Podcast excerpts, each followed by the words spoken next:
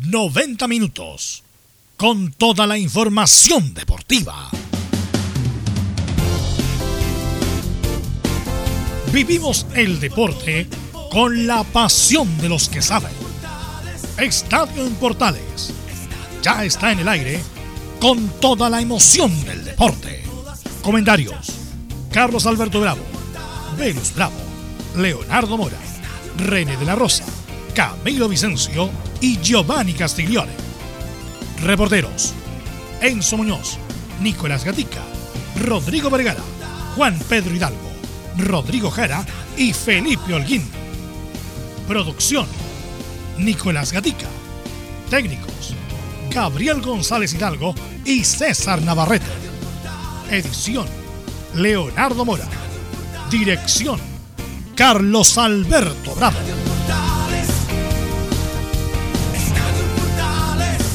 Estadio en Portales es una presentación de Ahumada Comercial y Compañía Limitada. Expertos en termolaminados decorativos de alta presión. ¿Qué tal? Buenas tardes, ¿cómo le va? ¿Cómo está, Velo? Buenas tardes, rapidito, estamos contra el tiempo. Así es, así que vamos de inmediato con Nicolás Gatita y con energía lee los titulares. Ok, vamos entonces con los temas de esta jornada de día jueves, ya aquí en Estadio en Portales. Bueno, comenzamos con los chilenos presentes en la Libertadores. Alianza Lima de Mario Salas perdió los últimos minutos ante Estudiantes de Media en Venezuela. En el otro partido del grupo de la UC, Inter de Porto Alegre en Brasil venció 4-3 al América de Cali de Colombia, donde fue titular Rodrigo Ureña.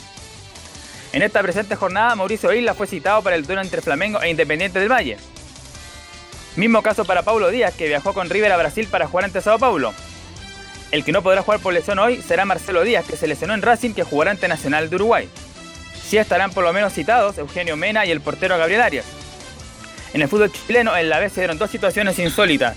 En el partido entre el Chavo Moni y San Marco de Arica jugando en Valparaíso, lo que ya es insólito, claro. Primero un golazo que ni el árbitro ni los asistentes vieron y la otra que iba a comenzar el segundo tiempo sin el portero de Arica, Brian Manosalva. Finalmente salvaron igual los referees porque San Marco de Arica ganó 1 a 0. En otra del fútbol chileno tendremos reacciones de Unión Española tras su derrota frente a Antofagasta. En Chinos por el Mundo el Watford con el Francisco Sierralta de titular avanzó a la segunda ronda de la Copa de la Liga Inglesa.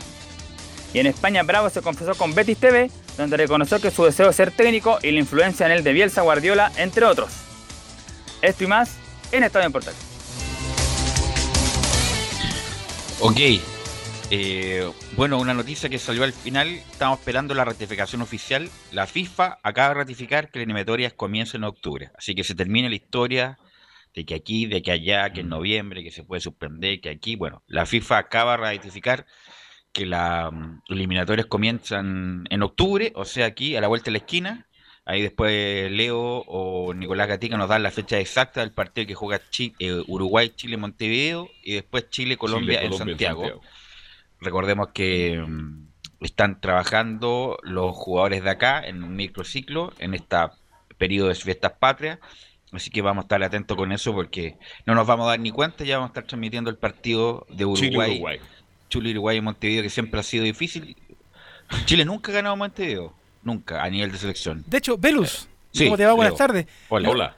Otra vez tirón de oreja, pues lo dijimos ayer en Estadio Portales. 8 y 13 de octubre las fechas ratificadas para los encuentros de la selección chilena en Uruguay y en Santiago. Sí, que acaba de salir el... Permiso, me voy. El, comunicado de la FIFA que se ratifica. Estaba esperando la ratificación, pero la fecha, la fecha exacta yo no la eh, tenía. entonces, ¿usted no le cree al presidente de la NFP que lo dijo ayer también? ¿Lo escuchamos en Estadio Portales? Sí, está bien, pero sale, acaba de salir el comunicado de la FIFA. Independiente que lo llegue a Milad, salió el, ratificado, la declaración pública de la FIFA que comienza la eliminatoria en octubre. Así que bueno, vamos a estar atentos a la nómina de jugadores internacionales. Se habla mucho, hay jugadores, varios jugadores, como por ejemplo el caso de Jara que está jugando en el Goiás, que está a, buen nivel. Lo de Víctor Dávila, el, chileno no conoce mucho, ¿ah? En México. En México, eh, en Pachuca, está, además fue transferido en su momento con cifra millonaria. Víctor Dávila, está el tipo Jara, bueno, Rudio, Eduardo Rubio, eh, no, no Eduardo Rubio, eh, el hijo de los Rubios que está jugando en Estados Unidos, pero no me acuerdo el nombre de pila. Ah, pero los Rubios déjalo afuera porque no. no claro, no, pero Víctor Dávila, Jara. Tiene que tener una oportunidad. Sierra Alta, que ahora se cambió de liga. Eh, entonces hay varios jugadores que, entre comillas, el, chileno no, no, lo tiene mucho en el, en el, nombre, pero pueden ser nominados. Diego Rudio, gracias Nicolás Gatica. Diego Rudio es el hombre que está Estados Unidos. Así que va a estar muy atento, me imagino ya, para hacer la reserva, porque hay que hacer la reserva de jugadores. Ángel Arauz también. Arauz está pasando un gran momento. Ángel Arauz también perfectamente puede ser nominado, además que en ese puesto falta gente. Eh, Sebastián Vegas, que figura, figura, figura en Monterrey y está jugando de lateral izquierdo, pero a mí no me gusta de lateral izquierdo a Sebastián Vega, me gusta de central. y hoy día vuelve Racing, justamente uno de los convocados es Eugenio Mena, que lo vamos a ver en directo, a ver cómo está, en qué estado está, porque si no está Jan Sillur, y para mí desde siempre ha sido el hombre a considerar en esa posición. Bien, vamos a ver qué pasa con estos jugadores que por lo menos tienen actividad y el arco chileno también va a tener actividad porque empieza a jugar. Arias y Arias no ha jugado y debe ser uno de los nominados. Eso está claro. Está claro que Arias y Brian Cortés y Bravo, son los tres arqueros. Bravo va a ser el arquero titular. Titular. Y los, y los dos dominados son Arias y Cortés. Así que ya se está... bueno, yo lo pondría en duda. Eh, no sé por qué extraña razón a Rueda le gusta De Paul. Bastante. Eh, ¿A usted no le gusta la selección de Paul? No, no, pero encuentro... ¿No transmite seguridad eso usted? Eh, claro. Así que, pero bueno, vamos a escuchar a Claudio Bravo. Eh, respecto de justamente de lo mismo, estamos hablando de Claudio Bravo, el, el arquero titular de la selección. así que vamos a escuchar el primero, muchachos. Gabriel, me imagino que estará allá. Así que mm, vamos a escuchar la primera de Bravo, que me encantaría ser entrenador. Mira, me, encantaría, ¿eh? es una opción que, tengo pensada para el futuro. He tenido el, privilegio y la fortuna de tener en mi carrera grandes entrenadores, de los cuales te van abriendo el apetito, te van abriendo también la forma de, ver el fútbol, el aprendizaje tuyo también va, se, va acelerando, se va acelerando mucho, porque claro, tener un Marcelo Bielsa, tener a un Pep Guardiola, un Luis Enrique, lo mismo pasa con Manuel aquí, que, son técnicos de top, primer nivel. Y, he tenido la, fortuna de poder trabajar con ellos. Y, lógicamente visualizas cosas que, a lo mejor otros compañeros no las ven porque no han tenido a lo mejor esta, esta fortuna. Y puede ser, ¿eh? Bravo como técnico, se maneja bien de atrás. Eh, además, salió un video, no sé si lo viste, eh, en España de cómo manejaba la ah, situación. cómo gritaba, cómo ordenaba a eh, sus compañeros, cómo los motivaba permanentemente, sí. Así que... Tiene el don. Tiene el don, ojalá que sea un gran entrenador Claudio Bravo, le queda, insisto, le quedan tres años tranquilamente de jugar a primer nivel. Ojalá que no tenga lesiones, ojalá que no tenga lesiones Claudio Bravo, porque eso justamente es lo que nos ha permitido tener más movimiento en, en el Manchester City. Bueno, alguien que no le está yendo muy bien es Mario Sala. Mario Sala, ayer que también redebutó en Copa Libertadores eh, con Alianza de Lima. Eh, Nicolás Gatica, ¿tiene el rival de que jugó Alianza de Lima ayer? Nicolás Gatica. No está el no, Sí, lo tenemos, se llama Estudiante de Mérida. Ganaba 2 a 0 el Salas y después se le dieron vuelta a los venezolanos. Claro, y se lo empató sobre el final y no estaba muy contento. Así que vamos a, a. Sí, 3 a 2 el marcador final de, ese partido, los goles de Edson Rivas, Wilson Menas, José Rivas para Mérida y por eh, Alianza Alexi Gómez y Joaciño Arroe fueron los que marcaron en este partido que perdió por la fase de grupos. Así que vamos a escuchar la, primera de Mario Salas, el análisis del partido. Siento que la, la, actuación del equipo en general fue una, actuación bastante buena. El, lógicamente el resultado nos deja un sabor amargo, nos deja un sabor bastante amargo, pero Em, algo dulce, ¿no es cierto?, de que se hicieron, los jugadores se, esforzaron hasta el final, tuvieron una actitud en la cual incluso hasta antes del, penal de ellos, hasta antes del penal de ellos, nosotros estábamos posicionados eh, por hacer el tercer gol. Por ahí también me parece que hay un par de manos dudosas dentro del área, no estoy seguro, no, no podría emitir un juicio categórico. Eh, pero creo que el equipo tuvo una gran actitud para ir adelante. Eh, siento que hoy día hemos dado un paso importante para ir mejorando como equipo. Y siempre Mario Salas, tanto en Colo Colo, en Católica no tanto, ¿ah? siempre se enojaba cuando había estaba con una conferencia de prensa y, y sonaba, un celular, un celular. Así que justamente pasó lo mismo y esto nos explica Mario Salas respecto al celular. es bastante atípico, pero afortunadamente estamos en una, en una gran institución que nos brinda todos los, los elementos necesarios, todo el cuidado necesario para, para seguir haciendo vida, para seguir haciendo fútbol, que, que es lo importante. Hasta luego, buenas noches.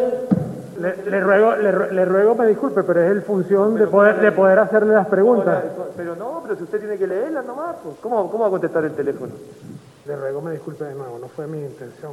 El jugador viene acá con la mejor disposición, se, se sienta acá después de un partido en el cual lo perdió en forma injusta y usted se pone a contestar su teléfono y a hablar por teléfono. Con mi jefe, señor, no fue... No importa, con el que sea. Está bien, tiene, tiene razón, pero lo que quiero que sepa que no fue, no fue, no fue una llamada personal. Acepto sus disculpas. Muy amable, gracias. ¿Eso está bien o está mal, Leo Mora, con lo que pasa con Mario Sala siempre? Te voy a decir una cosa, y yo sé que la radio está en archi y todo, pero eh, Mario Sala es un pelotudo, un payaso. Sí. Perdón que lo diga. Te voy a decir una cosa, de Mario Sala ganó algo en la Católica, ok, todo lo que quiera.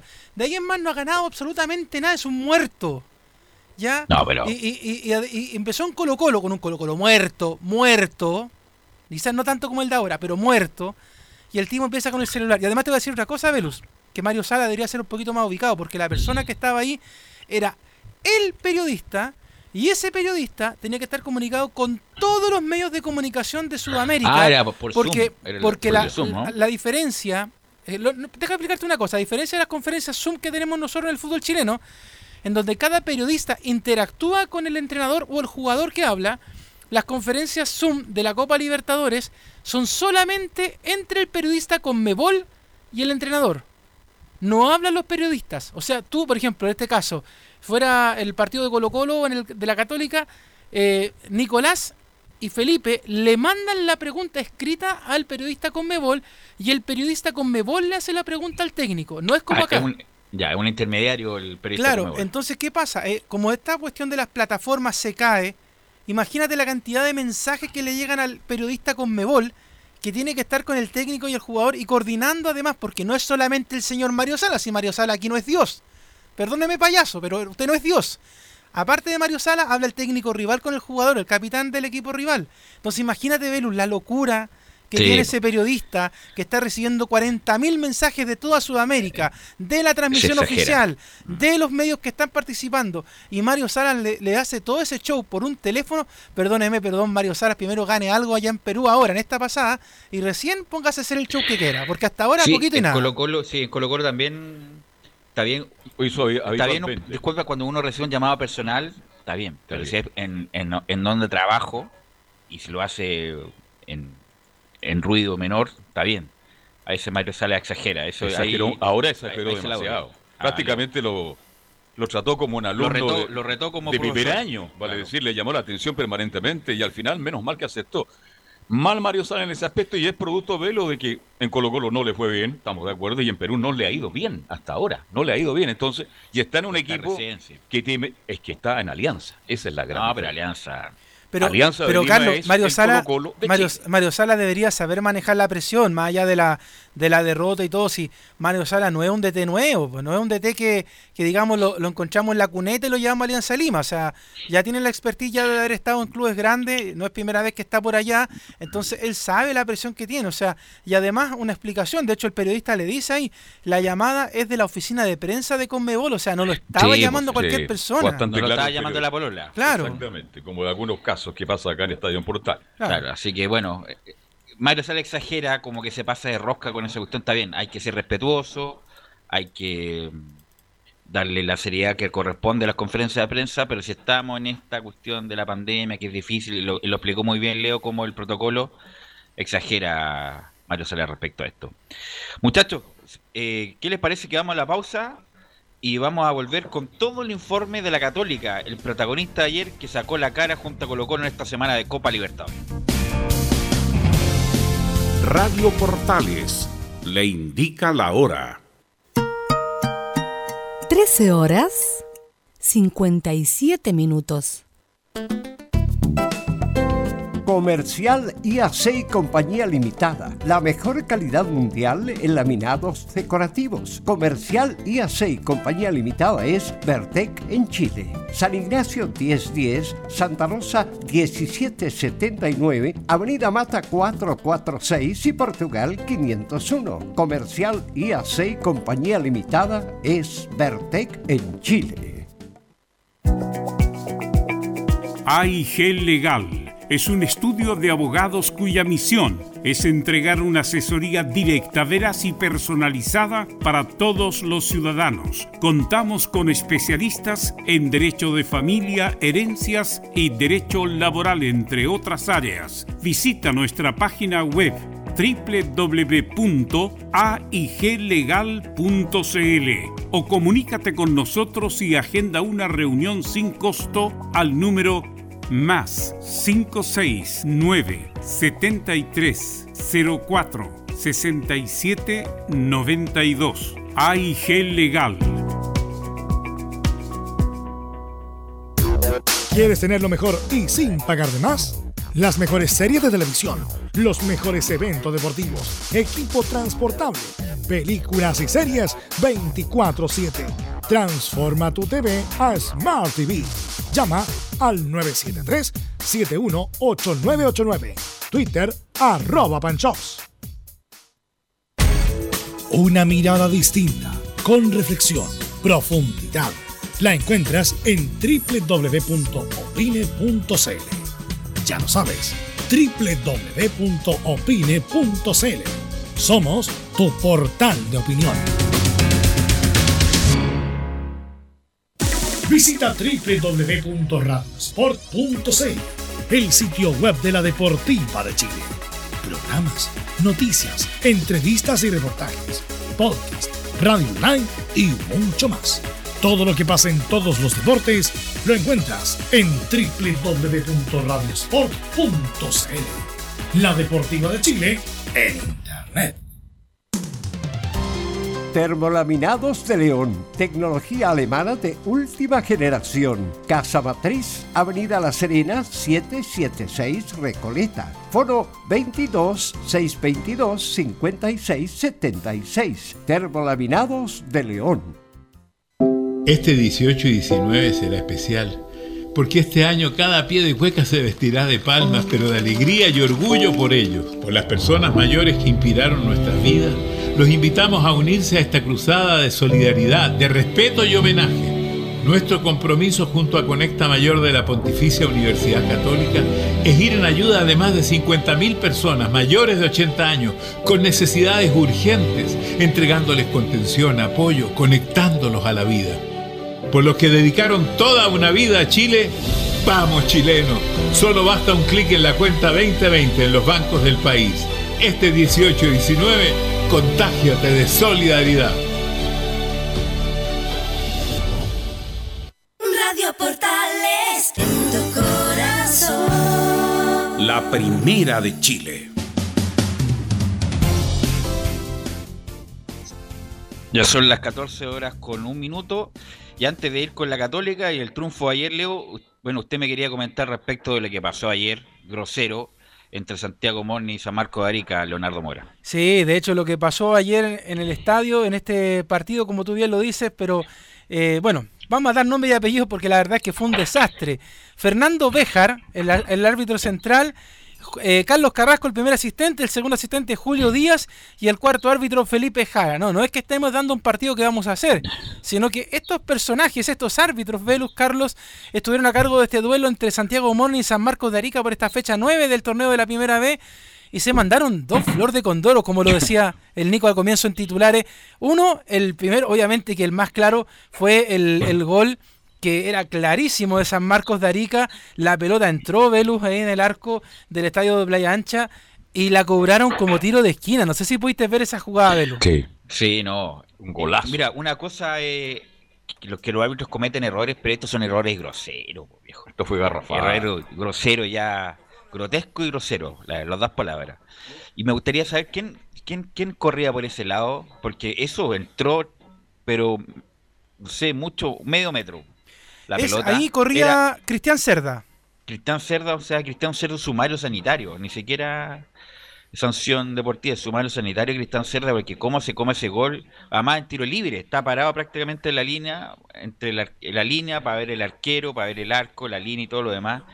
Eh, e insisto, una cosa es un error, que lo cometemos, cometemos cualquiera, pero otra cosa es un error grosero. Fue horrible lo que ocurrió con el referato chileno, que yo no sé cómo están llegando los nuevos referidos al fútbol profesional. Yo sé que parten en cadete, eh, ahora no hay torneos cadete, por lo tanto tienes menos actividad. ¿Cómo de verdad le exigen a ellos llegar a la segunda división, a la B y después a la A? Porque este error fue terrible. Yo Claro. lo ubico a Cerda, de verdad. Y además No que es, pero era- cometió un error tremendo. Era un golazo de Eduardo Vilches, Carlos, a los 7 minutos del comenzado el partido.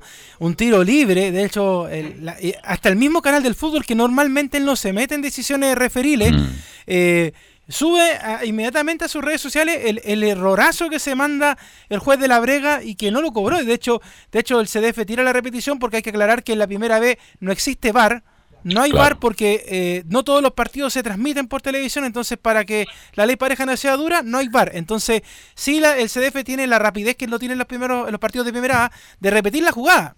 Y es Exacto. groserísimo, Carlos, la, la- lo que pasó con el partido. ese partido sin el arquero de Arica, entonces el tipo ni siquiera cuenta de los que están en la cancha. Yo creo que estaba muy nervioso. Tiene que haberle dicho en el, en el entretiempo, nos mandamos la del año, la Claro. terrible del año. Y ahí entró nervioso. Y justamente Para como dice usted, justificarlo de una manera. Incluso, incluso el árbitro principal, ¿quién era, Leo? el Bejar. árbitro principal del encuentro era eh, bueno, está- Fernando Bejar. Fernando Bejar. Bueno, incluso estando a esos metros del tiro libre, también era, era posible ver a los humanos que habían entrado esa pelota. O sea, por eso digo, siempre lo converso con René, una cosa es un error y otra cosa es un error grosero como cometieron ayer. Menos Sí, mal la- que la ganó otra- Arica, mi estimado auditorio, porque si no el reclamo de Arica habría sido increíble. Así que, y Hernán Peña, bueno, sigue a cargo del equipo de Arica. Claro, y la otra, como decía usted, Carlos, es lo que pasó obviamente con el arquero Brian Monsalva, que iba a empezar el segundo tiempo y, le empiezan a gritar de todos lados al juez central de que no estaba el arquero. O sea, imagínense lo desprolijo que fue el arbitraje ayer en ese partido y que para mala suerte de él fue transmitido por el canal del fútbol. Sí, lo vamos a preguntar a René justamente esta jugada el próximo lunes cuando lo tengamos. ¿Estará en condiciones después del mano. 18? Sí, no, por supuesto. Él no toma René La Rosa. No, no, en serio que no. No, no toma, no, sí ve, toma. no ve una Además gota que si toma, ¿cuál es el problema? Si cumple con... Nada más toma a lo lejos. Sí. Bueno, vamos con don Felipe Holguín y el gran partido que jugó la Católica le ganó 2 a 0 y quedó corto. ¿ah? Pudo haberlo ganado mucho más a Gremio de Porto Alegre, Felipe Holguín. Buenas tardes, Velus. Está en Portales. Sí, la Católica ayer eh, estuvo bastante eficaz. eh, fue certero en todo el primer tiempo. Este tema de Copa Libertadores ante el gremio de Porto Alegre. Que, no había ganado en este certamen. A cero puntos. Ahora se metió a la pelea con el América de Cali, su rival siguiente, el día 23, que tendrá que enfrentarlo allá en Colombia a las 20 horas. También eh, recordar que hasta como un dato, ocho años que la UC daba dos goles en Copa Libertadores, muchachos. Fue buen partido de Católica, hizo un gran fútbol, gran trabajo de Fuensalida, destacado por la prensa brasileña. Y qué bien que Católica demostró por qué es puntero del fútbol chileno, más allá que pueda clasificar. Yo sigo sosteniendo, Belu, que la clasificación a la otra fase es dura, difícil. Pero lo importante es que los equipos chilenos se hagan respetar en casa, y así pasó con Colo Colo y Católica. Sí, no, Católica ayer jugó un buen partido, buen partido de Saavedra, fue en salida por el otro lado, está jugando a muy buen nivel, con una madurez espectacular. Lo de Pinares, golazo, golazo de Pinares. Bueno, Pinares era un gran, gran jugador, siempre se habló de Pinares en las, en las divisiones inferiores de Colo Colo. El problema fue que se vendió tan joven, se dio la vuelta larga, ya lo hemos comentado, jugó en Iquique, después en Unión, eh, después eh, en Colo Colo, que lamentablemente no le fue bien, tan católica está haciendo Gran grandes campaña. temporadas, lo tiene en la banca el mismo Buenanote. Así que fue un gran partido de Católica e incluso Felipe pudo perfectamente haber ganado 3-0. Yo agregaría también que eh, el primer tiempo de la Católica eh, hay que destacar un nombre que de hecho Pons de- de- lo, lo destacó bastante, pero es como para bien y para mal El la Bambino situación Pons. de El sí la situación de Fernando Sampedri Velo. Es un jugador que tiene la oportunidad de llegar por lo menos, voy a exagerar, a 100.000 veces al arco, pero de esas 100.000 veces solamente una o dos son gol.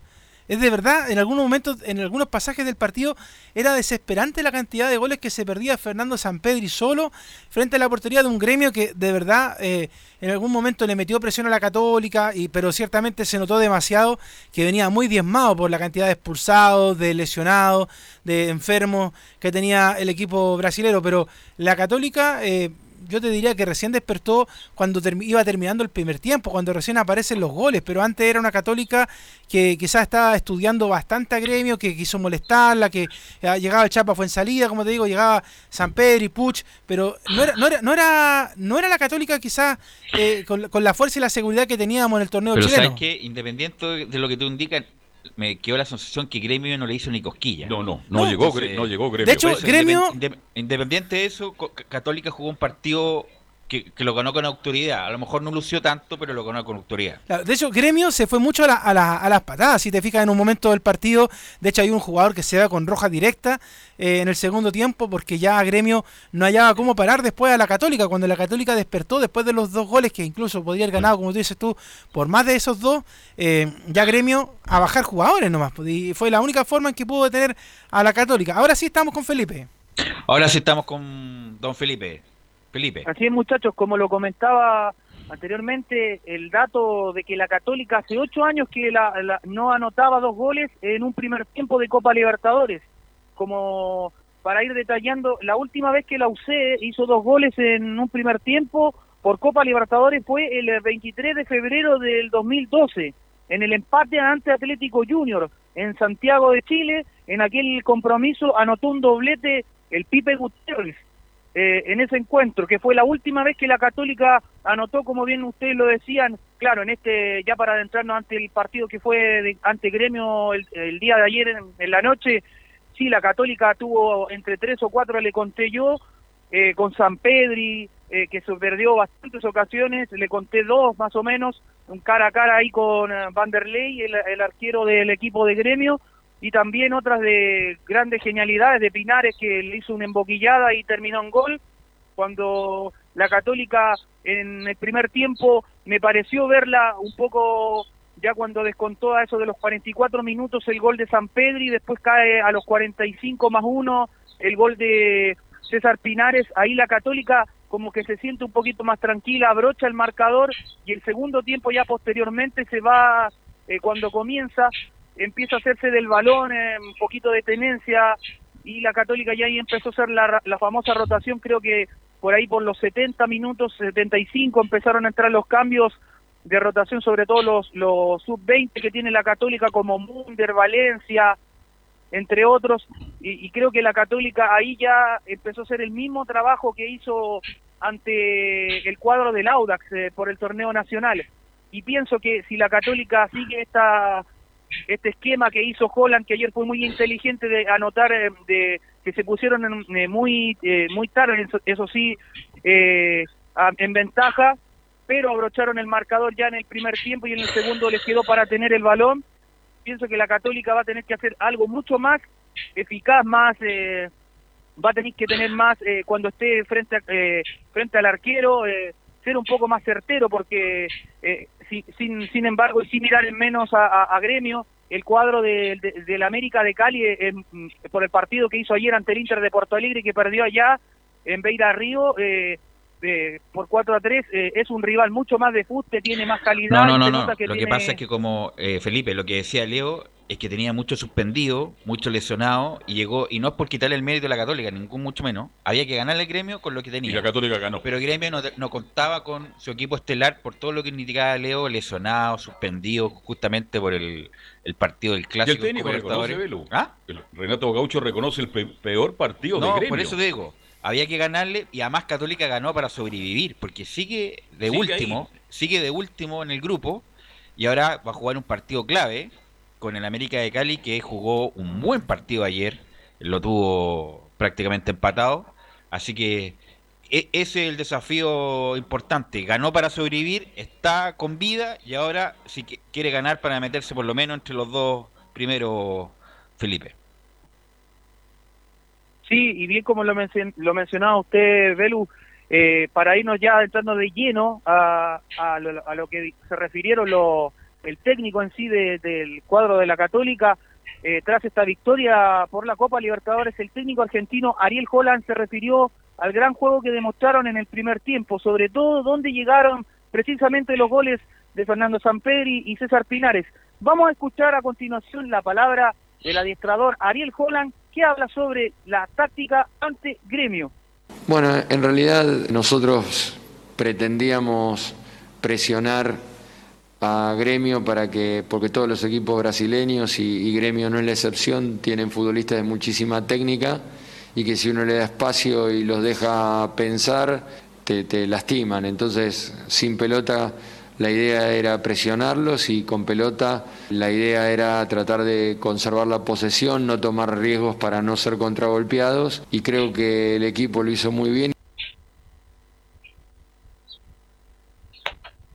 Felipe. Esas eran las palabras de Ariel Holland, quien hablaba sobre la táctica que había hecho ante Gremio. Y vamos a escuchar lo segundo cuando, eh, con un cuadro chileno que demostró ser muy eficaz a la hora de anotar las primeras ocasiones que tuvo de gol.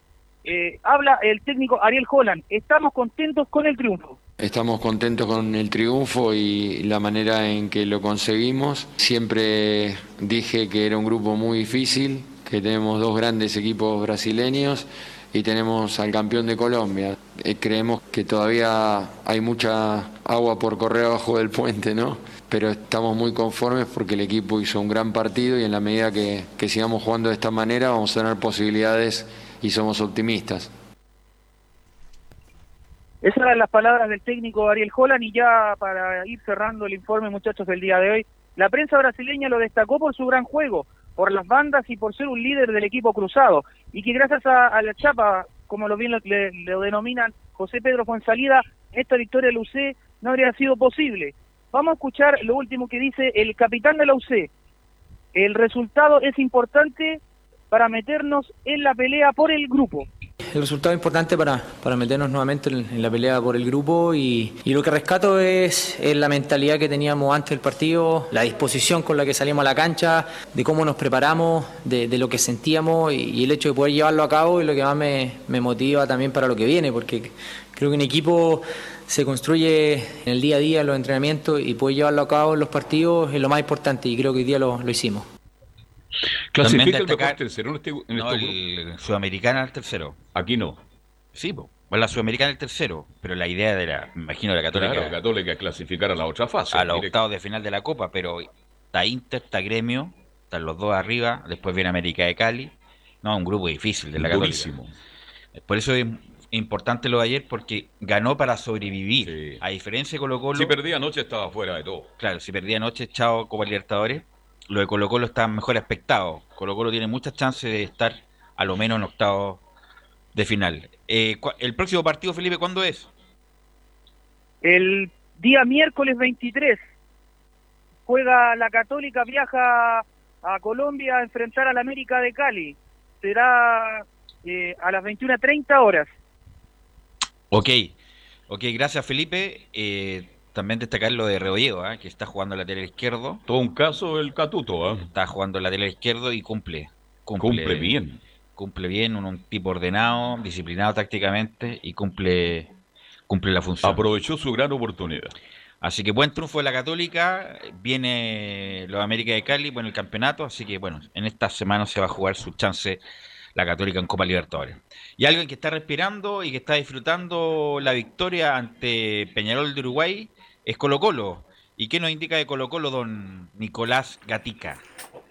Sí, exactamente. Yo anoche tenía algunos eh, audios que habían quedado del día miércoles.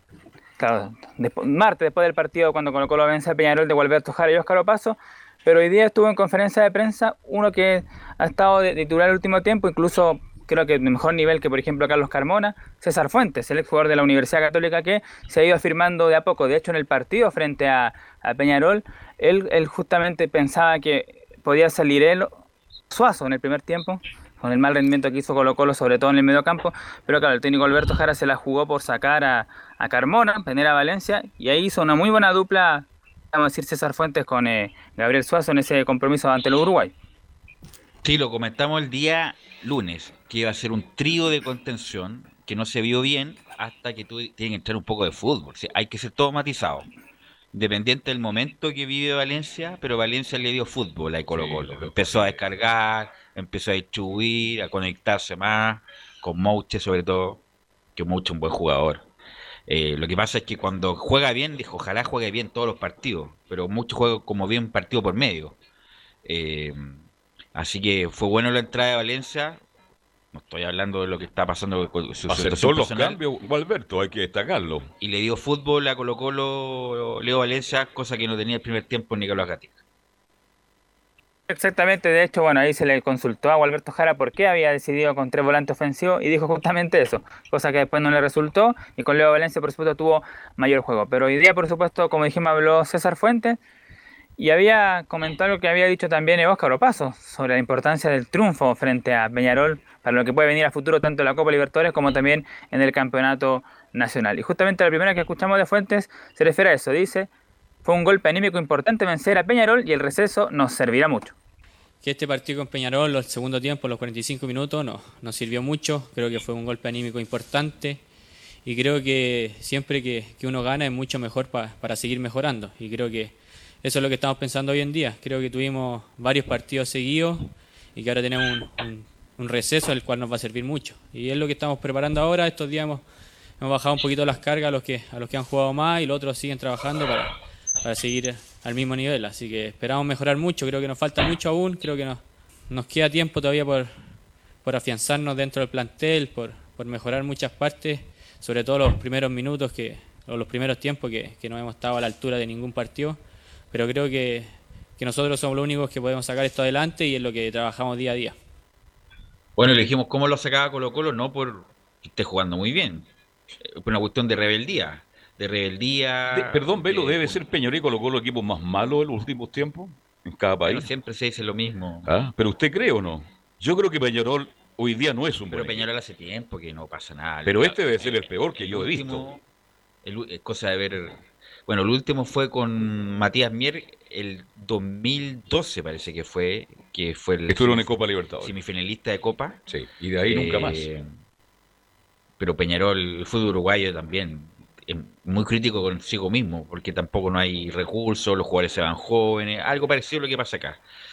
Eh, independiente de la tradición histórica que tenía Peñarol. Y Colo Colo, ¿cómo tenía que ganarlo? Con rebeldía, con punto honor, con amor propio, y justamente cuando hay poco fútbol, tiene que salir lo otro. Porque por ganas, obviamente, Colo Colo no se puede quedar. Puede faltar muchas cosas, pero ganas no. Y así lo ganó Colo Colo el, el otro día Nicolás Gatica. Sí, exactamente, esto lo ha ido, eh, lo ha ido mostrando Colo Colo más que nada en la Copa Libertadores, porque también en el partido anterior que ganó, que fue el 11 de marzo, todo ese tiempo por la pandemia y después también por el Campeonato Nacional, donde ha empatado dos y ha perdido dos, no, no ha estado un buen rendimiento. En la Copa Libertadores por lo menos se ha visto una actitud en el duelo frente a Atlético Paranaense también, quizás fue uno de los mejores partidos del año. Eh, y, el día con Peñarol, los primeros 20 minutos también fueron buenos, pero después obviamente ya tuvo el equipo que mantenerse atrás para mantener la, ventaja y que Peñarol no se acercara. Bueno, sobre lo que importa este triunfo ante Peñarol y lo que viene, César Fuente dice, todos esperamos que este triunfo ante Peñarol sea el empujón para salir adelante. Sí, la verdad que es lo que todos esperamos, que este sea el empujón para, para salir adelante, para, para recuperar terreno en el torneo donde sabemos que estamos en deuda. Creo que en los segundos 45 minutos salimos a jugar, salimos a tocar la pelota, a lo mejor algunos pases que, a juntar muchos pases, creo que queríamos ir siempre hacia adelante, tratar de llegar lo más rápido, mucho pelotazo, pero creo que, que los goles se que, que, tocando podemos llegar y creo que tenemos los jugadores de esa calidad para, para poder llegar a hacer goles y, y, jugando bonito. Creo que eso es lo que tenemos que seguir trabajando, el seguir teniendo la pelota, el ser protagonista y salir a ganar todos los partidos como lo hicimos en el segundo tiempo. Claro, y decía del juego que tuvo Colo Colo porque se pudo asociar, sobre todo en el segundo tiempo. Los goles fueron prueba de ello. Cuando Valencia la toca para Volado, Volado para Mouche, Mouche centro y aparece Suazo. Después en el gol donde Volado le marca el pase a Opaso, este habilita, va a enganchar el jugador de Colo Colo y lo derriba el hombre de Peñarol y viene después el penal. Entonces ahí poco mostró justamente Colo Colo un juego asociado que es lo que se le pide, lo que no había hecho frente a la Caldera y frente a O'Higgins de, de Rancagua porque en dos partidos en 180 minutos no había llegado prácticamente al arco. Para usted, Nicolás, ¿quién fue la figura de Colo Colo? Usted que reportea regularmente Colo Colo. No, me parece volado. De hecho, después justamente sale, lo, lo reemplaza ahí Brian Bejar por todo el trabajo que hizo tanto defensiva como ofensivamente. Creo que volado fue el más destacado el, el día martes. Oiga, Gatica, pero vaya la inseguridad, sobre todo en cortar centro. Cortés jugó un buen partido también. Tuvo tres tapadores increíbles. Que el gol es responsabilidad de la. Sí. Eh, Es un arquero que tiene muchas irregularidades. pero es un arquero que está en un momento de poca confiabilidad.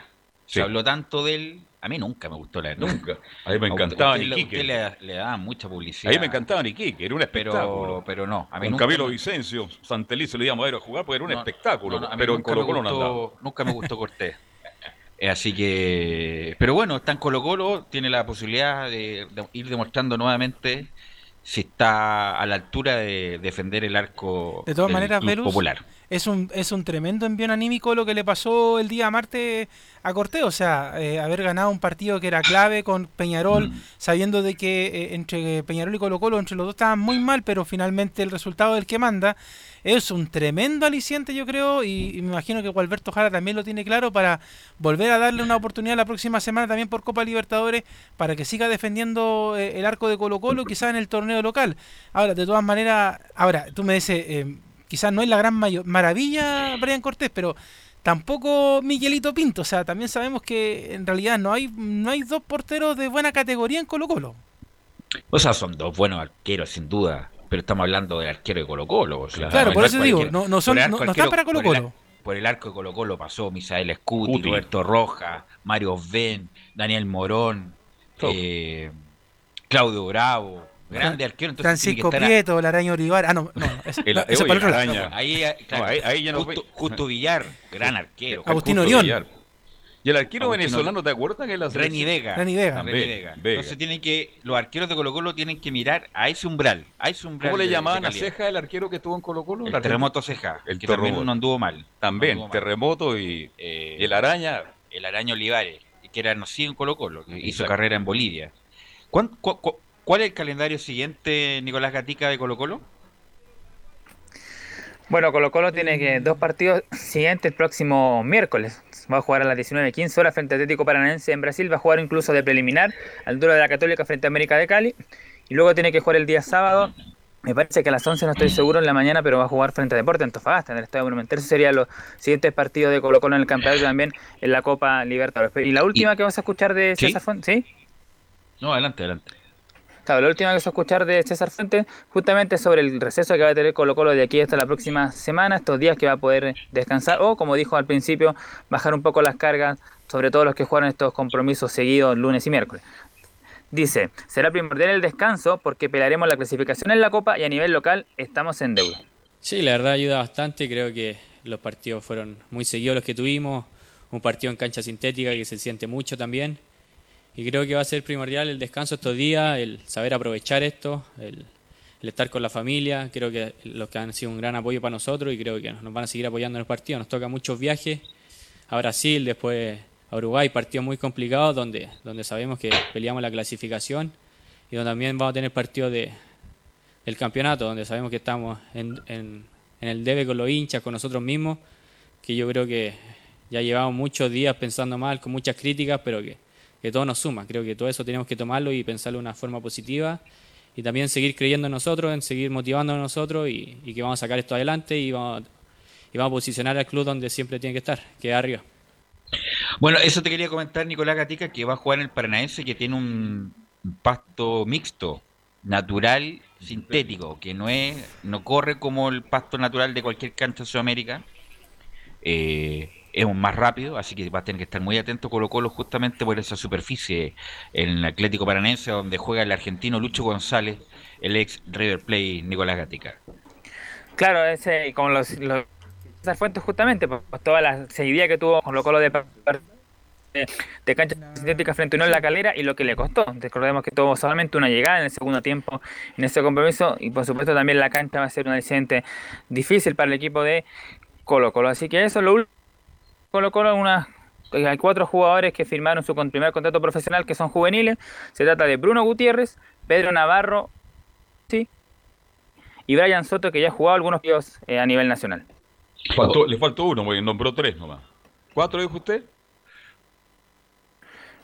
Bruno Gutiérrez, Brian Soto, Pedro Navarro y Matías Colosi. Los. Ahí está, ahí está, ahí están los cuatro. Ok, gracias Nicolás, muy amable. Eh, vamos a ir a la pausa, Gabriel, y vamos a volver con la U y la Unión Española. Radio Portales le indica la hora. 14 horas 27 minutos. Termolaminados de León, tecnología alemana de última generación. Casa Matriz, Avenida La Serena, 776 Recoleta. Foro 22 622 56 76. Termolaminados de León. ¿Problemas de familia, herencias, laboral y otros?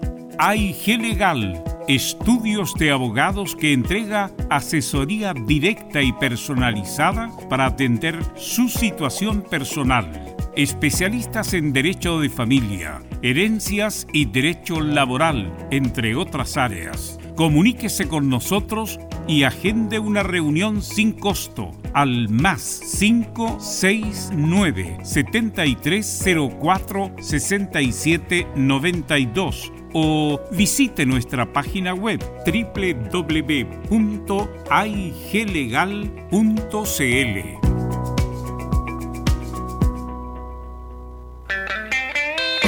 Hola, hola, ¿qué tal amigos? Qué gusto saludarles, soy Patricio Fres y les tengo una grata noticia.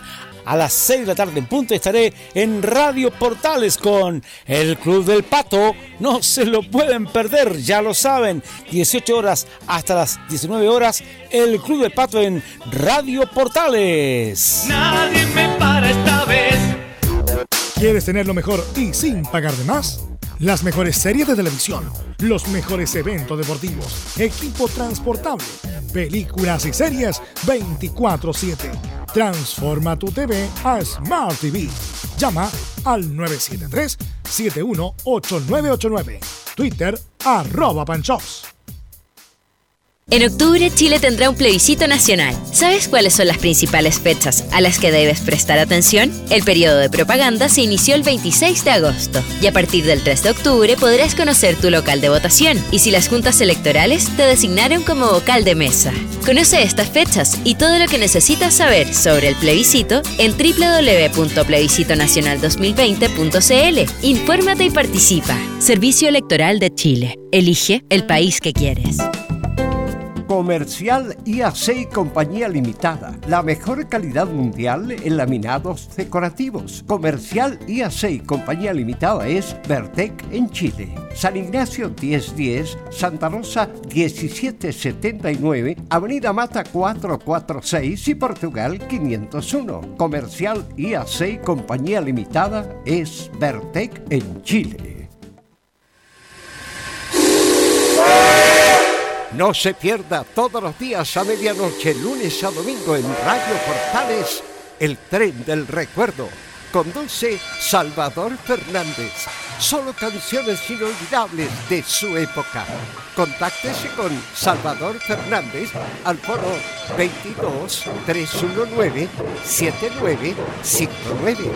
Le esperamos esta medianoche con el tren del recuerdo en Estación Portal.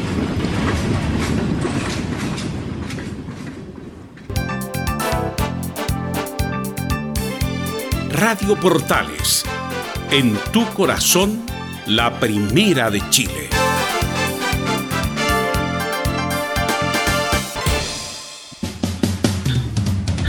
14 horas ya con 31 minutos y usted, don Leo, me quiere mm, dar información o indicar lo que dijo la ministra del Deporte, eh, Cecilia Pérez, Sí. más conocida como la Chechi. Ah, usted está leyendo el mensaje. Gran, Claro. gran amiga la ministra del Deporte. Es que uno, Simpática uno, ella. uno con confianza le dice así cuando habla por WhatsApp Claro. con ella.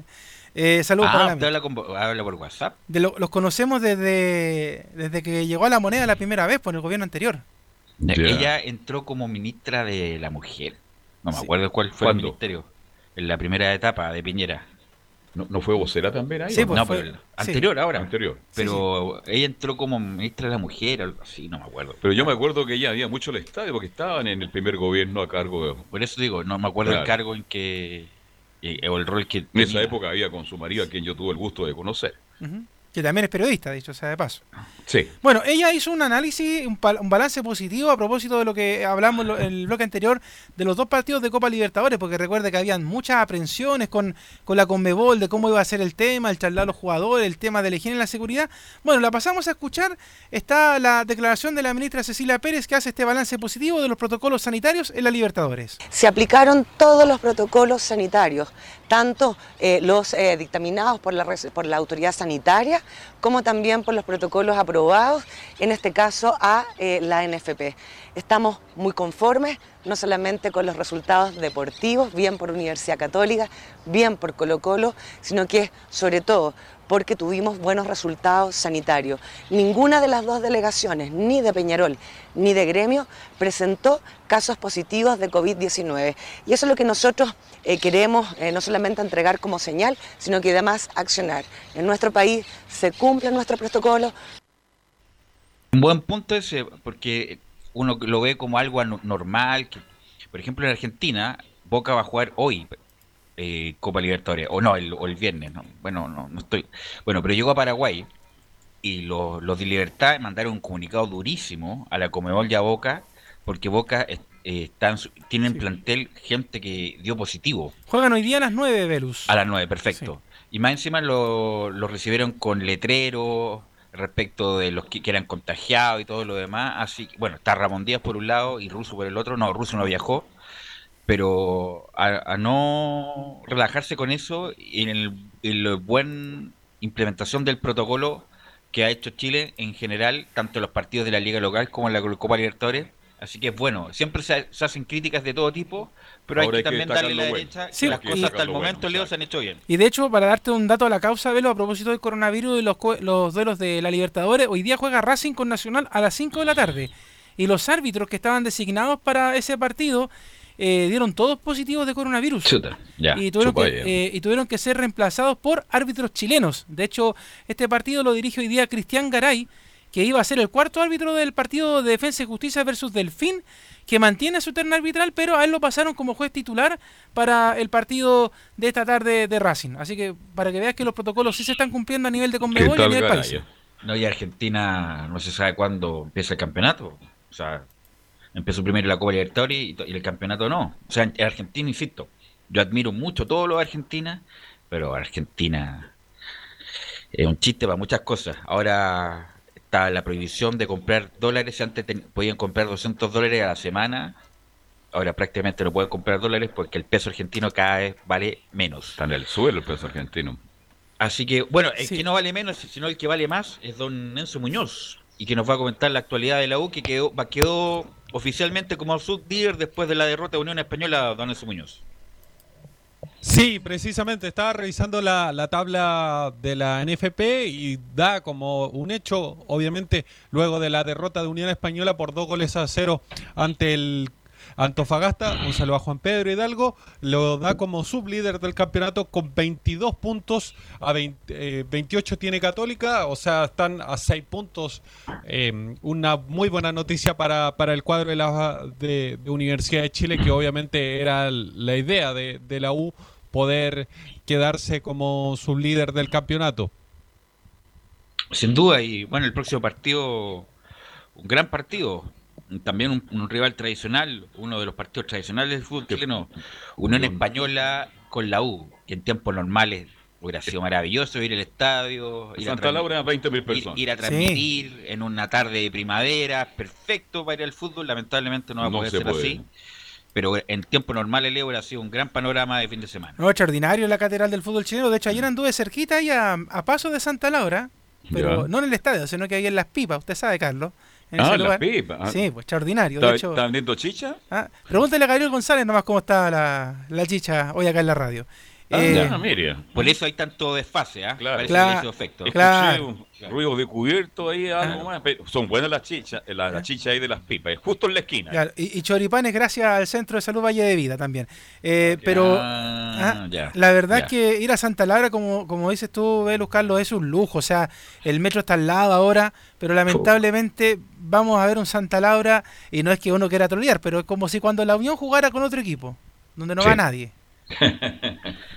Así es. ¿Y qué me cuenta Enzo de la U? Ot- otra muy buena noticia que, que tiene Universidad de Chile tiene que ver con Jimmy Martínez.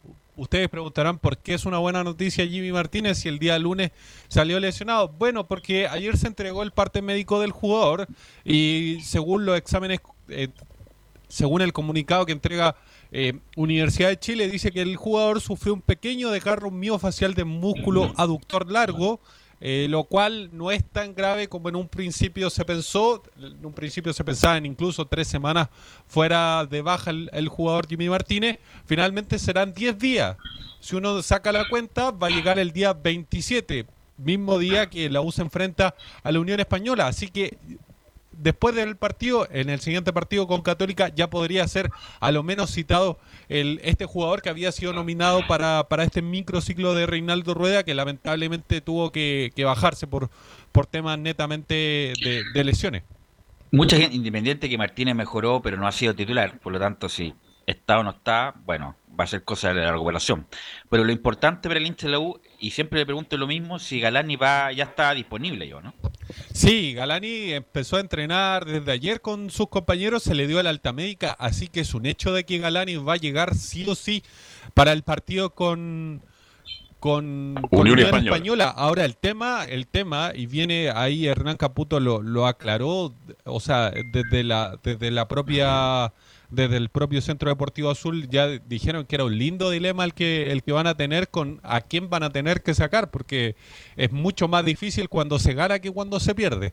Cuando se pierde eh, es mucho más fácil a quién sacar, pero pero ahora el rendimiento de Gonzalo Espinosa igual ha sorprendido dentro del A CBA. ver, eh, Enzo, ayer hicimos la misma pregunta. Yo pregunté, ¿a quién sacamos si vuelve Galani? Le No, pero a Galani yo creo que no va, ¿Ah? no va a iniciar de titular. Es, es tenerlo disponible para que juegue unos minutos y después ir ganándose el puesto nuevamente. No creo... Pero, pero igual vale la pregunta, pero Velo, que porque, porque en algún momento dado. Yo sacaría, yo sacaría a Guerra.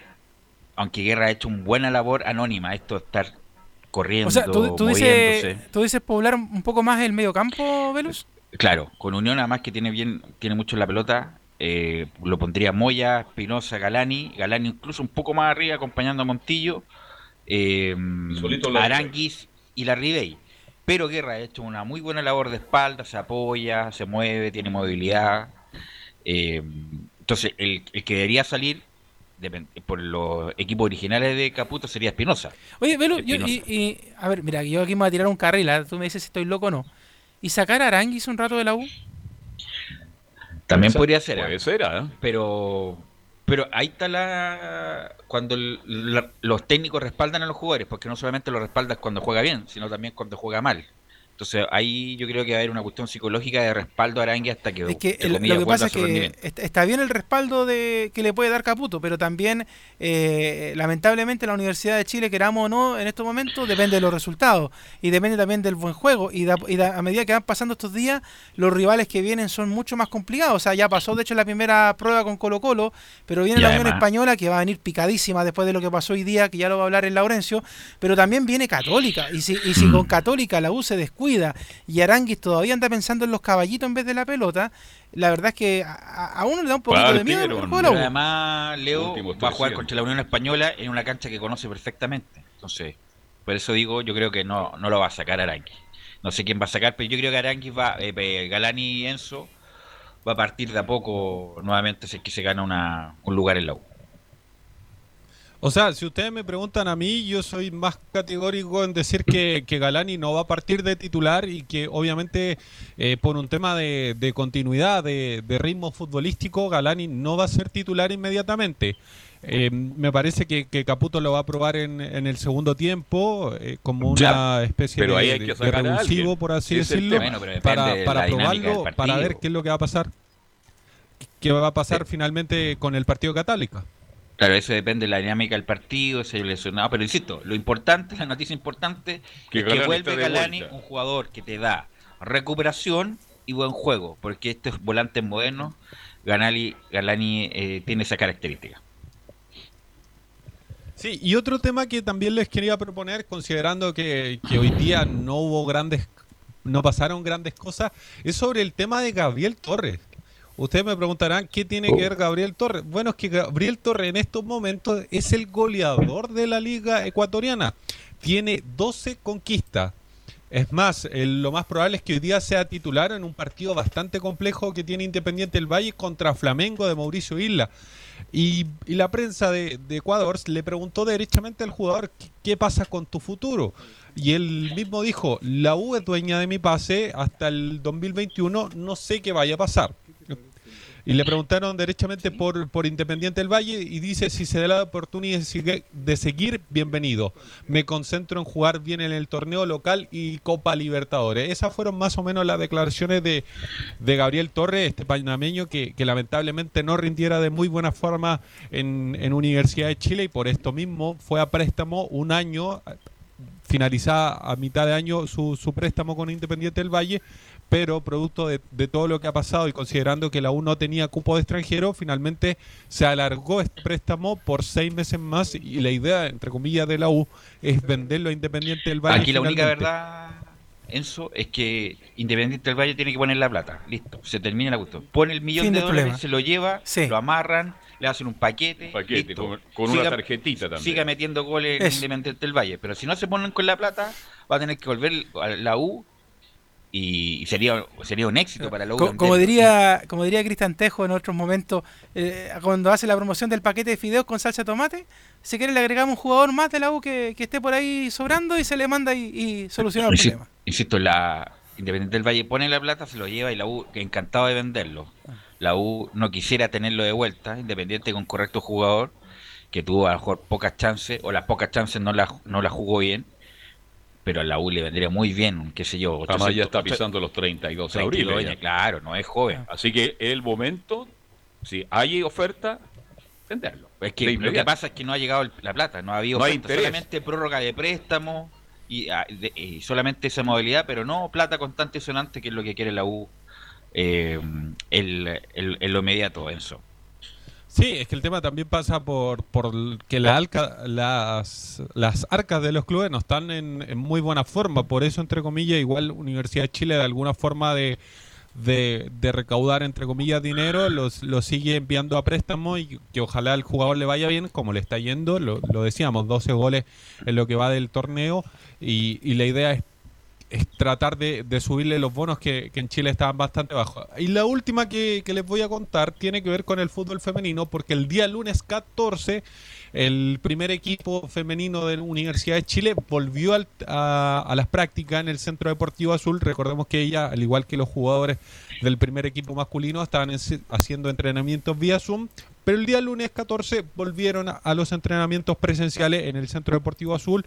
Eh, están en fase 1. Recordemos que la fase 1 es, por así decirlo, entrenar casi solo. Obviamente viéndole la- las caras a los demás a través de la mascarilla pero, pero es entrenar solo, no es darse pase, es llegar, eh, poner las cosas en su lugar, llegar vestido por lo demás. No, no es un tema de, de que se puedan vestir o cambiar en el Centro Deportivo Azul, sino que es derechamente llegar, eh, dejar las cosas en, en un lugar especial y después ponerse a entrenar y termina la práctica y se van.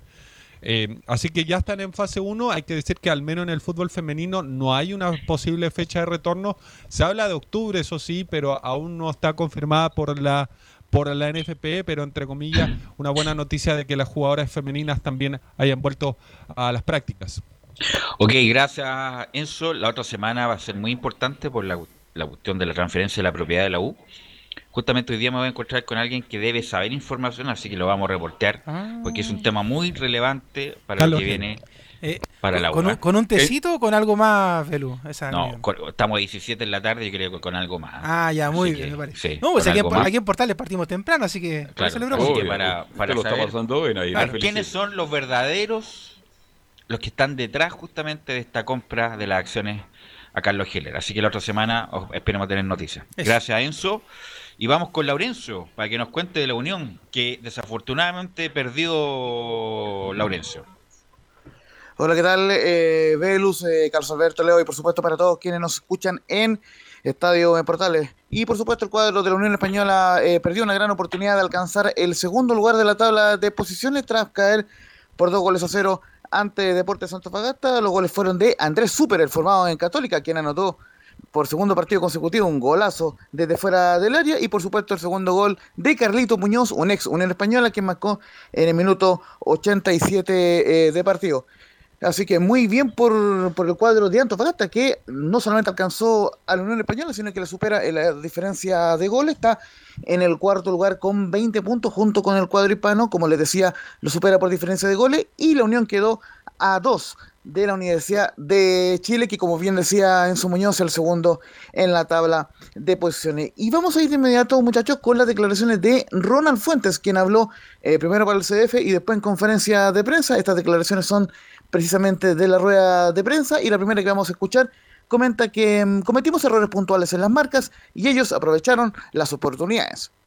Sí, creo que el, 2-0 es el reflejo de que en jugadas puntuales cometimos errores en las marcas. el primer gol de, de Andrés, no había ninguno de nuestros volantes que saliera a presionar a esa zona, sabiendo que muchos de los balones que ellos tenían en los, en los centros, cuando desbordaban, eran justamente esa zona. Entonces no había ningún jugador nuestro y definió de alguna manera buscando ese palo. Eh, y el segundo hicimos la línea donde no correspondía, ahí tendríamos que haber seguido con, el jugador, que es lo que estamos trabajando, pero bueno, hay, que, hay que seguir corrigiendo. Y ellos aprovecharon las oportunidades que tuvieron, que tampoco fueron muchas, nosotros no nos generamos oportunidades como en otros partidos, estuvimos imprecisos a la hora de, de la última puntada y eso no nos permitió eh, tener oportunidades claras como en algún momento para empatar y menos para descontar. Este partido también significó el retorno de eh, Harald Cummings en, la última línea con Tomás Galdames y justamente el técnico Ronald Fuente reconoció que el, defensor estaba con poco fútbol, pero no duda de las capacidades de él y del plantel.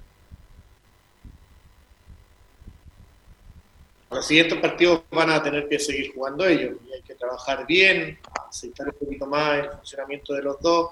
Carlos se notó hoy que estaba con poco fútbol, producto de una, lesión que tuvo en el tobillo y bueno, también por una expulsión, pero no tengo duda de sus capacidades. Sabemos, y él también estaba muy apenado porque sabía que no había hecho una buena presentación para como nosotros jugamos, pero está, ya, ya pasó y la confianza absoluta en todos los, los componentes del cartel podemos cometer errores, pero también tenemos que sacar esto como, colectivo. Y eso es un poco lo que les dije ahora una vez el partido. No éramos los mejores del mundo y no porque ahora perdimos somos los peores. Tenemos que seguir trabajando para seguir fortaleciendo nuestro, nuestro nivel futbolístico de, tratar de jugar siempre bien. Muchachos. Bien. le, va a faltar, bueno, como he dicho, le, va a faltar un plantel a Unión Española, definitivamente. ¿Dónde le va a faltar plantel? ¿Qué parte? Bueno, eh, si sale si entra Caballero y, o si sale Palacio que lo reemplaza, no tiene jugadores. No sé si volvió Gómez, el lateral derecho, mi estimado Laurencio. Sí, eh, justamente volvió el lateral Juan Pablo Gómez. Que es un buen jugador que me gusta cómo juega, bueno, pero este campeonato es largo y, tiene que tener más jugadores de nivel. Bueno, la mayoría juegan solamente el campeonato. Eh, pero eh, lo ha hecho muy buen Royal Fuente, era una buena oportunidad para quedar ahí segundo eh, pero está ahí en el pelotón de arriba. Y ahora viene un partido muy importante que tiene muchas cosas. Justamente que el, el, jugador más importante del equipo contrario, él no lo quiso traer. Él le bajó el pulgar y se, ya, se llama Walter Montillo. Así que va a estar, va a estar lleno de sabor ese partido porque el ex gerente técnico va a enfrentar ex gerente técnico, ex jugador, gran jugador Ronald Fonte central, va a enfrentar a su ex equipo el próximo, el, domingo subsiguiente. A las 4 de la tarde. Sí, muchachos, justamente eh, las próximas dos declaraciones de Ronald Fuentes se refiere al partido con la U. Bueno, vamos a ir con la tercera, donde dice que sabíamos que sería una visita difícil ante Antofagasta. Eh, recordemos que perdió el invicto eh, en estos partidos tras el receso, pero sacaremos el aprendizaje de cara al partido con la U. Sí, sabíamos que era una visita difícil porque ellos se hacen muy fuertes en condición de local, tienen un ataque directo con, movimientos muy establecidos para la segunda pelota, ya sea a la espalda de los centrales o para descarga, y en el primer tiempo cometimos errores justamente en una, jugada en que no, fuimos a, marcar al que descargaron, pero eh, nada, tranquilo, lo que te dije anteriormente, no, no por esto vamos a ser los peores y vamos a empezar a dudar de lo que estamos trabajando son circunstancias futbolísticas, hay errores que tenemos que mejorar para que no, eh, porque tampoco generan tantas oportunidades, pero para que esas oportunidades cada vez sean menos. Eh, y en el peor de los casos, si tenemos que empatar a cero, porque nosotros también no compartimos oportunidades de gol, empatamos a cero, pero vamos a sacar un gran aprendizaje de este partido para, para mejorar de cara a la U, que es un equipo que, que tiene un poder ofensivo importante, con, el goleador del torneo, con un equipo que viene en alza futbolística, así que tenemos que preparar bien el partido con la Universidad de Chile, que es lo que nos importa ahora. Y justamente que nos tocó estar en la rueda eh, de prensa vía, vía Zoom con la gente de la Unión Española y con Ronald Fuentes, la última que nos responde Ronald Fuentes es que la U siempre será un rival complicado y tiene un funcionamiento colectivo en ascenso. Sí, es un rival complicado, la U siempre va a ser un rival complicado, tiene un funcionamiento colectivo que ha ido en, en ascenso, también tiene la individualidad que, que les puede marcar la diferencia en, en, el plano ofensivo, así que vamos a tener que hacer una, una buena semana de trabajo con una buena planificación para tratar de contrarrestar todas esas cosas buenas que tienen ellos. Y también nosotros cuando sabemos algunas cosas que le podemos hacer daño y las trabajaremos la semana también para llegar de la mejor manera al partido. Y también tenemos un par de, de, de cuñas, declaraciones de la gente de Deportes de Antofagasta, que por supuesto se fueron muy contentos con esta victoria. Y vamos a escuchar la palabra de Héctor Almandos, el técnico de Antofagasta, que dice que estamos muy contentos, era muy importante ganar este partido y seguir creyendo en la idea. La verdad que muy contento, muy contento por, por lo que era el rival.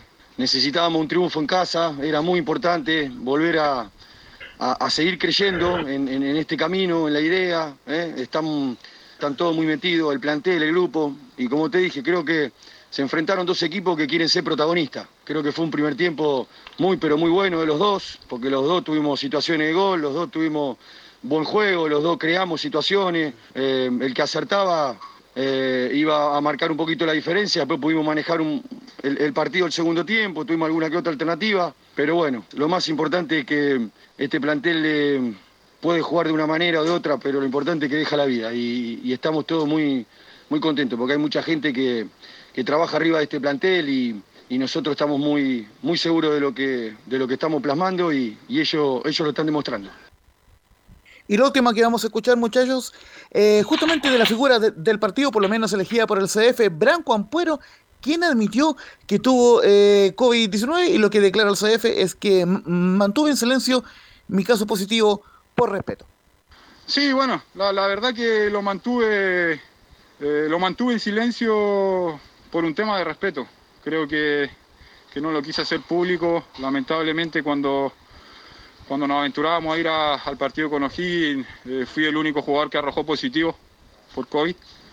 Estuve cerca de 15, 16 días aislado en mi departamento, fueron momentos muy difíciles. ¿Pero asintomático? O... Sí, asintomático completamente, pero si hago referencia a esto es porque quise mantenerlo en silencio y discreto porque mucha gente que, que atravesó la enfermedad no se pudo recuperar y perdió la vida. Así que no quería, no quería ser ese tipo de jugador que, que, que publicaba todo en, en redes sociales para para recibir el apoyo, sino quise mantener un poco de respeto por, por esa gente que no se pudo recuperar.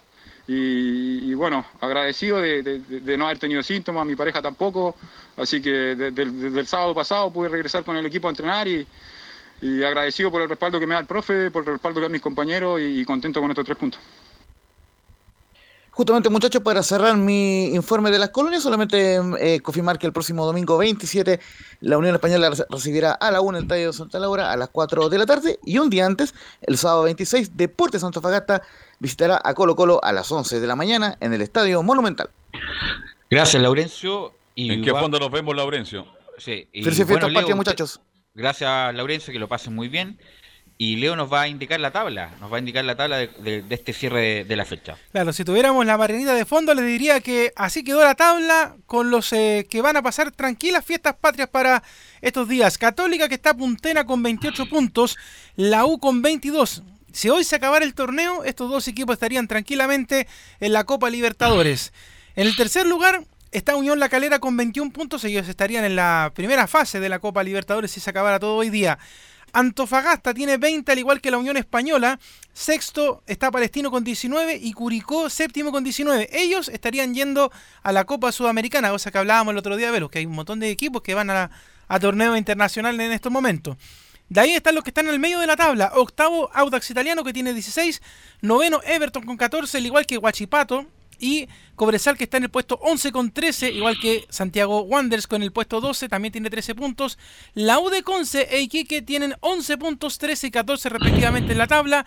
Colo Colo está bien abajito, 15 con 9 puntos, 16 con O'Higgins que está en el puesto 16 con 8 puntos. Todos ellos diríamos parte baja de la tabla y ya los que están con, eh, con problemas, Colo Colo y O'Higgins, si se cerrara hoy día el torneo, bajan. Coquimbo Unido, que tiene 8 puntos en el puesto 17, y La Serena, que no ha visto por dónde, la verdad. Todos los partidos le ha ido mal, 18 con 5 puntos. ¿No será el entrenador el problema? Tuvo ma- muy mala campaña con la U de Conce y ahora con la Serena. Bozán. No sale de Bozán, no sale de último. Se, se terminó, parece, lo- el, gran momento de Bozán, que partió muy bien. Pep técnico Bozán joven, le decían, Claro, claro. Pep Bozán. Este, ¿Hasta cuándo le esperan a Bozán? Es buena pregunta, porque se quedó en el fondo la Serena. Bueno, muchachos, eh, saludo para todos, que lo pasen muy bien, obviamente con los cuidados respectivos. Nosotros nos encontramos el próximo lunes, así que gracias Leo, gracias Gabriel, gracias a todos los muchachos. Yo me encuentro con Leo a las 7. Ustedes se encuentran con, claro, se encuentran a las 7 para hacer fútbol. Porque no tomé mucho, Leonardo. ¿ah? Sí, que sí, No, no, no. mucho, ojalá- así que, Mire, así que para tomar tranquilidad, con- estar mirando el baño. ¿ah? con tranquilidad. Es verdad. Gracias, gracias muchachos, nos encontramos el lunes, ojalá sin novedad. Que, Que lo pasen todos. Un abrazo. chao. Fueron 90 minutos con toda la información deportiva. Vivimos el deporte con la pasión de los que saben.